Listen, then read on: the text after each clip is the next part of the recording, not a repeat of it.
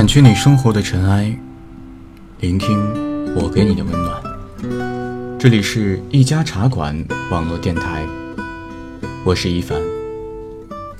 一壶茶，一个故事。今晚就让我的声音陪你入睡。甜蜜的感情总是分分钟都妙不可言。在花屋中整理出一个小小的房间，自此朝夕有爱人和鲜花在侧。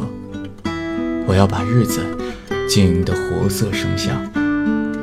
然而，我把燕子带至父母面前，一向对教师极其敬畏的父母，却对燕子冷漠相对。小春，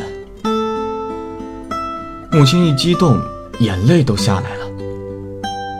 怪我们不讲道理。你才二十五，他都三十三了，还带着一个孩子。我不管。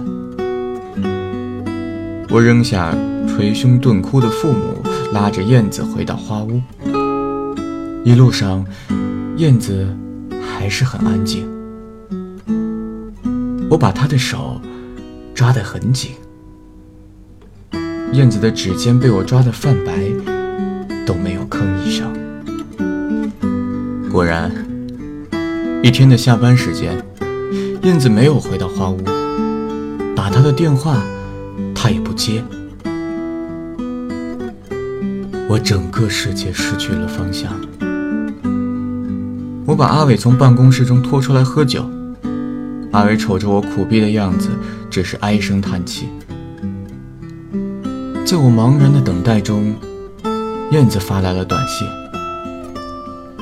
小春，对不起，我要复婚了，再见。”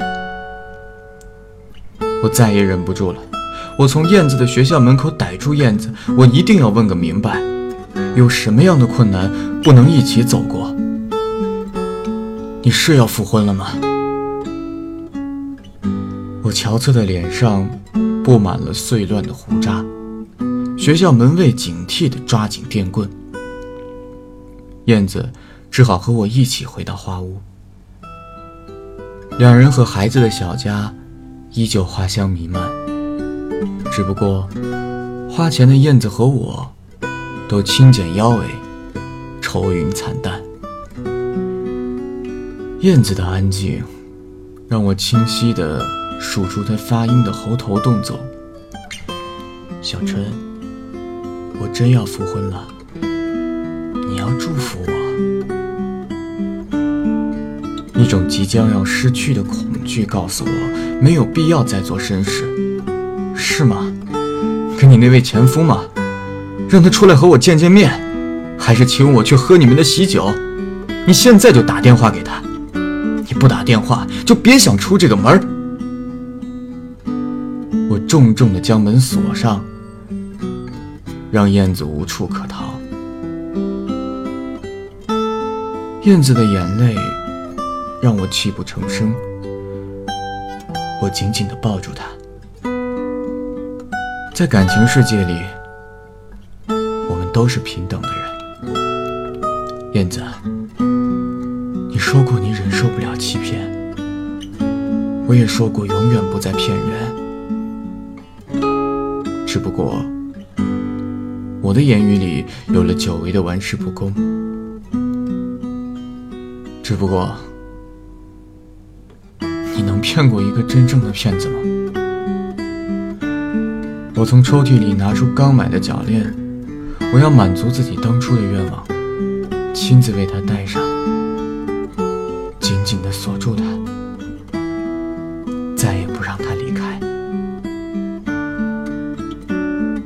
后来呢？儿子抓着我不放。每个听故事的孩子，在大人讲故事的时候，都会用“后来”两个字，不断的考验成人的脑容量。只不过，回忆里的我，暂时失去了表达的功能。只觉得，随着年龄的增长，我的感知器官越来越精细。他拼命地筛减、修复我记忆里最感动的桥段，然后将这些桥段裱装成静默的油画，挂在阳光能够照耀的西墙，让我的每一个慵懒的午后与他相看两不厌。而那些装点续写感动的根源的后来。就让他们在日子的蔓延里开花吧。后来就有你啦。女儿的皎洁也并不是很讨人害怕。果然，爱女知吾心。您可以关注我们的公众号。留言或点歌，无论是刻骨铭心的感情经历，还是开心快乐的感动世界，无论什么样的故事，我都在这里等你。晚安，我是一凡。